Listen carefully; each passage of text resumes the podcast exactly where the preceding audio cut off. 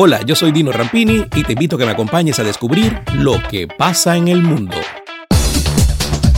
El Ministerio de Relaciones Exteriores de Colombia confirmó este jueves la renuncia irrevocable de la canciller Claudia Blum a su cargo cuando el país se encuentra en el foco de la comunidad internacional por las denuncias de abuso policial y falta de garantías en las manifestaciones.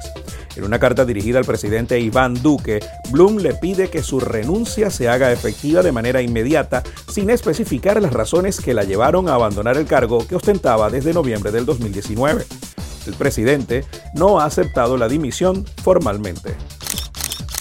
La pandemia de coronavirus podría haberse evitado, concluyeron expertos independientes contratados por la Organización Mundial de la Salud para investigar el origen del virus que ha matado a más de 3.3 millones de personas y destruido la economía mundial.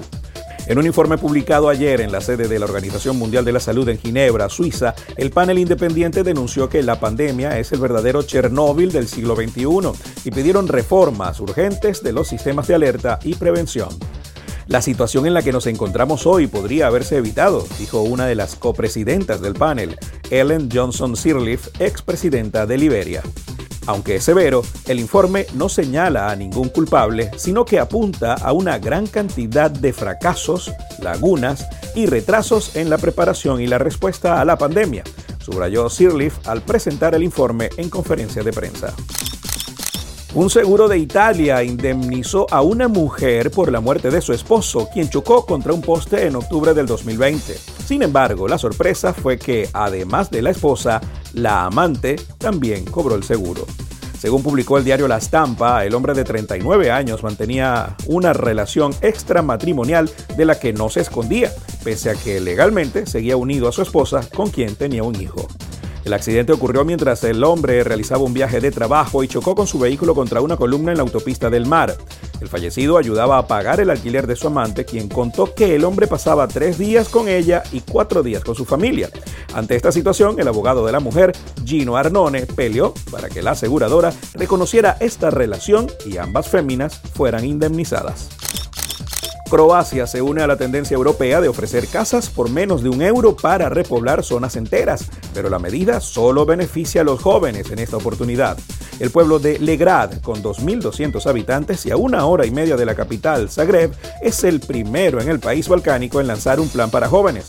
La localidad ofrece casas por el simbólico precio de un cuna, que es equivalente a 0,16 dólares o 0.13 euros, buscando de esta manera volver a traer vida a las calles angostas. Pero Legrad pone, a pesar de todo, algunas condiciones para comprar por esa suma. Y es que hay que tener menos de 40 años y mantener la residencia en el pueblo durante al menos 15 años. La iniciativa debutó a finales del año pasado y ya han llegado decenas de compradores croatas y algunos vecinos italianos y franceses. Si no fuera suficiente, desde la municipalidad endulzan la oferta con créditos de hasta 35 mil cunas, unos 5.600 dólares, para restauración y renovaciones.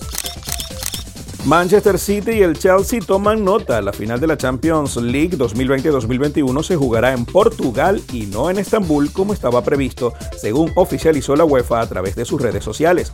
El encuentro se disputará el sábado 29 de mayo en el estadio do Dragao de Lisboa, sede del Porto, y cada equipo contará con 6.000 entradas para sus aficionados. De esta manera, el partido decisivo se disputará por segundo año consecutivo en la misma sede, descartando las opciones de Wembley y San Andrews Stadium, Birmingham, un punto en común entre las dos ciudades inglesas. Si bien las limitaciones de los hinchas ingleses para viajar fueron clave a la hora de tomar la decisión, a la Federación Turca le prometieron tenerla en cuenta para que sea la anfitriona el año que viene.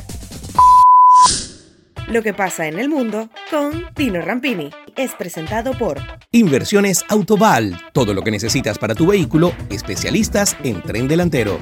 Juguetón, en donde todos somos como niños. Over Blasio, expertos en viajes, más de 60 años lo avalan. Uniformes Única, la fábrica de uniformes número uno de Venezuela. Publiaviso, su imagen corporativa. Doima International, de Estados Unidos para el mundo, rodamientos industriales y automotrices. Tony's Bistro, Market y Restaurant. Ven al Tony. Farmacia Leo. Si no lo encuentra en Farmacia Leo, no lo busque. Pastopoli, cocina italoamericana. Solution Travels, calidad y confort en traslados terrestres en Venezuela y hasta Brasil. Grupo Lorini, conectando al mundo desde el 2002. Dino Happy Shop, la tienda de la gente feliz.